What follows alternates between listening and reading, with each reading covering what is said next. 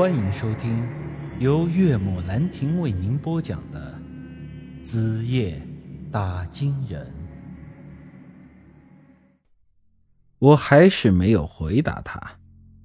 这时，他翻了个身，从我的背后抱住了我。晚安。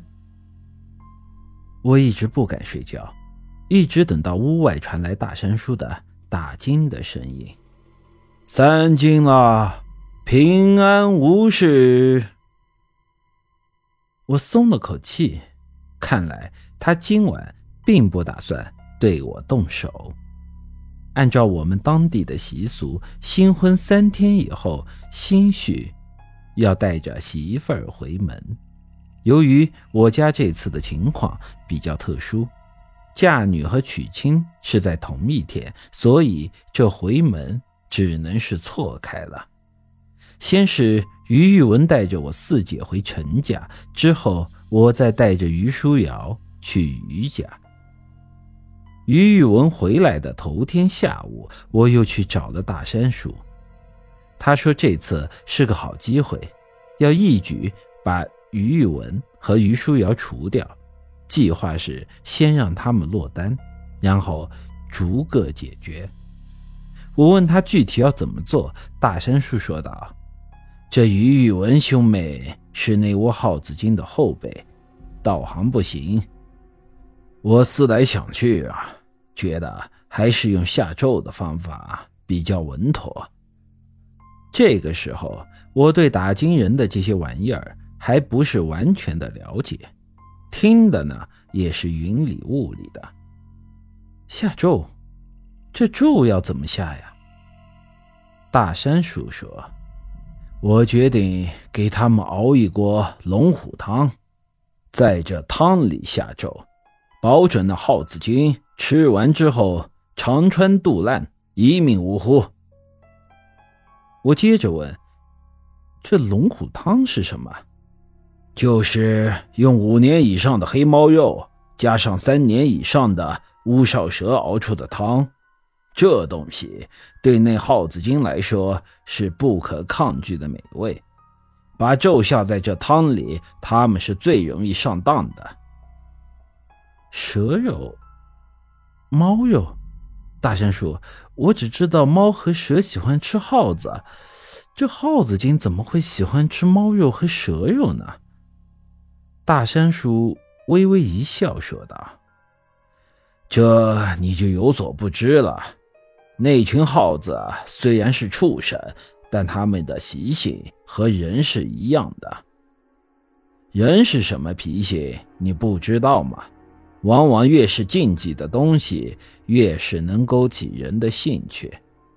猫和蛇天生吃耗子，因此它们对耗子来说就是禁忌的东西。但是于书瑶他们一家熬过了畜生的年岁。现在成精了，一般的猫和蛇不能再伤了它们。它们本着一种报复的心理，便会对这两种东西感兴趣。你想想啊，把自己的天敌吃进肚子里，那对他们来说是多么大的一种痛快啊！这龙虎汤对他们耗子精来说是没有什么东西能代替的美味啊！这就好比你新婚那晚，明知道于书瑶是耗子精，沾染不得，但是你敢说你心里当时就一点没对她产生想法吗？有些话难以启齿，但大山叔却说到了我的心坎上了。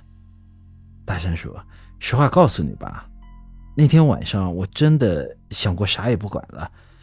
就想着要抱着于书瑶亲热一下，我心里明白沾不得他，但这却又反而让我更兴奋了。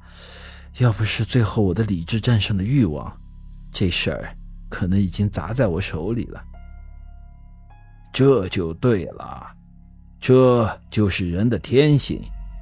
那耗子精也是有这样的天性的。所以在龙虎汤里下咒，我有九成的把握行，那我立马去找黑猫和乌少蛇。经过一下午的努力，这龙虎汤算是熬好了。这汤里除了猫和蛇的肉之外，并没有加任何的调料，所以这熬出来之后的味道也是很奇怪的。这种味道虽然说不上恶心，但一般人绝对不会对它有食欲的。虽然没尝过，但我大致能想象得到它的味道。蛇肉与鱼肉类似，不加调料处理，应该是很腥臭的。至于猫肉嘛，据我所知，有的地方有的人吃狗肉的习俗，但这猫肉似乎没有什么地方的人愿意去吃的。我听村里的老人说过，猫肉本身带着一股酸味，味道很是奇怪。因此，这两种东西混在了一起，就和那巫婆炼药没啥区别。更何况大山叔还在里面加了香灰和符水，我真的很难相信于宇文他们会对这种东西感兴趣。但大山叔既然都这么说了，那我也只能按他的意思来办了。本集已经播讲完毕。欢迎您的继续收听。